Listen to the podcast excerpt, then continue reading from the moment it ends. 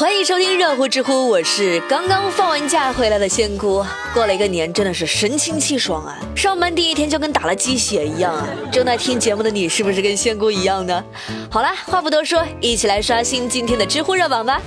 知乎热榜第一名，《流浪地球》被曝有人收钱改低分，豆瓣紧急调整机制，知乎热度七百九十三万。过年时候大家都看了那部电影《流浪地球》吧？这仙姑都看呆了，我真觉得不错。而且现在的票房还在疯狂的往上飙，但是呢，在豆瓣上有关这部电影的评分却是持续下滑，从之前的八点五分已经掉到了七点九分。那有网友质疑豆瓣热评随意更改评分，并且称有水军叫价一千元来收买高赞好评改为差评。于是有很多人出于报复心理啊，在。手机应用商城中给豆瓣 APP 打了一星。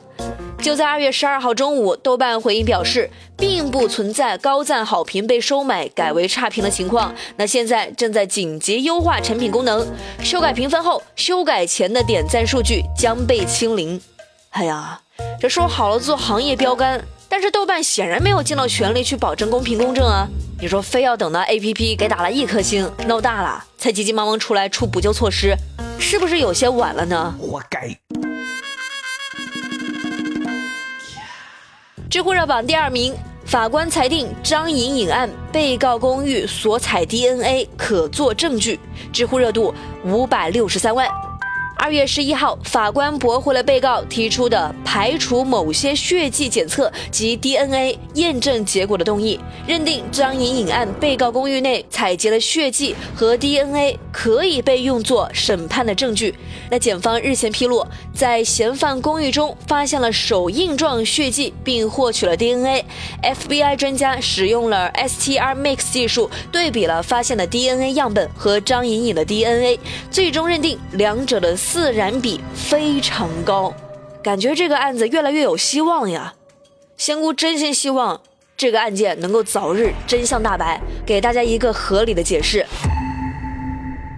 知乎热榜第三名，十一亿年轻人面临听力受损风险，知乎热度四百七十四万。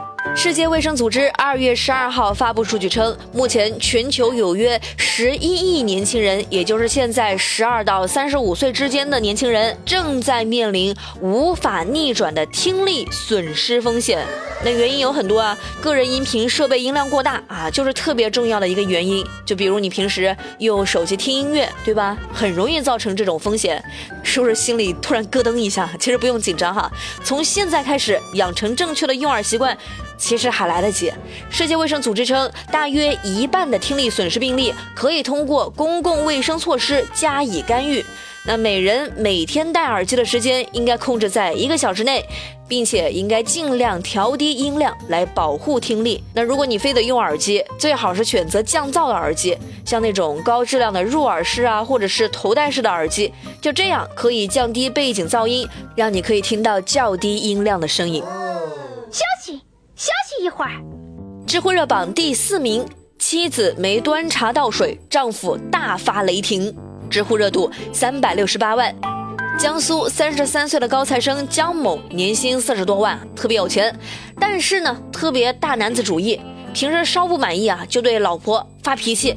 就在正月初三，在老丈人家拜年的时候，因为酒桌上妻子没有及时端茶倒水，江某当场大发雷霆，指责妻子懒散，在回家路上还一边开车一边数落妻子，骂了一个多小时。你这也太残忍了吧！老丈人在得知情况后，那个气的直接跑过来理论，但是被江某一拳打破了鼻子。你这个混蛋！事后江某主动赔礼道歉，最后得到了谅解。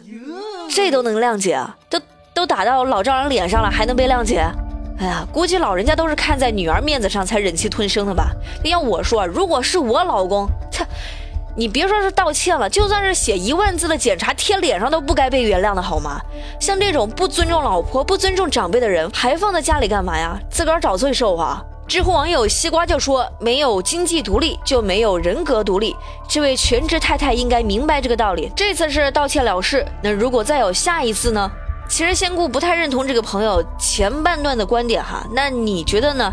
今天我们的节目话题互动就来聊一聊，没有经济独立的全职太太就不配在家中拥有人格独立吗？同意的扣一，不同意的扣二。知乎热榜第五名，网上逃犯寺院祈福被抓，知乎热度三百五十二万。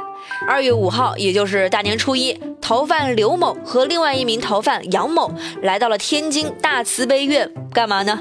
拜佛求福，祈求重新做人。那现场民警通过视频比对等手段，迅速将两人抓获。这仙姑不得不说，拜佛还是真灵啊！你说祈求重新做人吧，啊，立马就派了警察叔叔哈，教这两个二货怎么好好做人。呵 呵知乎网友大锤就说：“你看看这佛祖都看不过去了吧？说明佛祖也是个善恶分明的人。看来呀，这下次抓坏人，除了张学友的演唱会，寺庙门口也是能有新发现的呀。”看得漂亮。知乎热榜第六名，游客误将手机当苹果投喂给棕熊，知乎热度两百五十六万。二月七号，江苏常州的一位游客在动物园乘坐空中漫步车游览到棕熊馆的上方时，就试图将随身携带的苹果块儿还有胡萝卜块儿啊投喂给棕熊，但是呢，因为一时手忙脚乱，错将手中的苹果手机给扔了出去。事后，工作人员帮他捡回了手机，但是手机已经损坏，不能再用了啊！这是过年了，要给小动物们来点硬菜吗？哈。很多人就说这是最昂贵的苹果呀，不过话说回来哈，重点是手机贵吗？工作人员都说了哈，园区是明文禁止游客投喂自带食物的。那就算丢的不是苹果手机，而是真的苹果，这个行为也不合规矩啊。知乎网友 Orange 就说，可能这个游客是想方便小熊自己来点外卖哈，大过年的想吃什么点什么啊，反正都是这个游客来买单嘛。知乎热榜第七名，寒假作业没完成，十四岁少女离家出走，知乎热度一百三十四万。二月七号，在重庆万州，铁路警方接到了报警，罗先生称自己十四岁的女儿和同学乘坐列车准备离家出走，不过幸好民警在火车上将两名少女找到了。那他们大过年的为什么要离家出走呢？嗯，说出来你可能都不信啊！竟然是因为快开学了，寒假作业还没有写完啊！其实也不要太怪孩子了哈，仙姑我现在就特别懂这种感受啊！其实就是假期比工作都忙，作业比上学时候还多呀！你就说是不是这么回事儿？知乎网友小白就给了一个友情提示哈，他说：“快乐千万条，作业第一条，寒假不完成，开学两行泪。”听着怎么这么耳熟呢？知乎趣答是有趣的趣。提问：为什么总感觉假期很短呢？因为我们的假期没有上午啊，眼睛一闭一睁就大中午了。提问：有哪些人尽皆知却百试不爽的商业机密？美容院的人永远都说你皮肤缺水，按摩店的人永远都说你湿气太重。好了，最热最乐尽在知乎，我是仙姑，新的一年工作已经开始啦，大家一起加油吧！下期再见了，拜拜。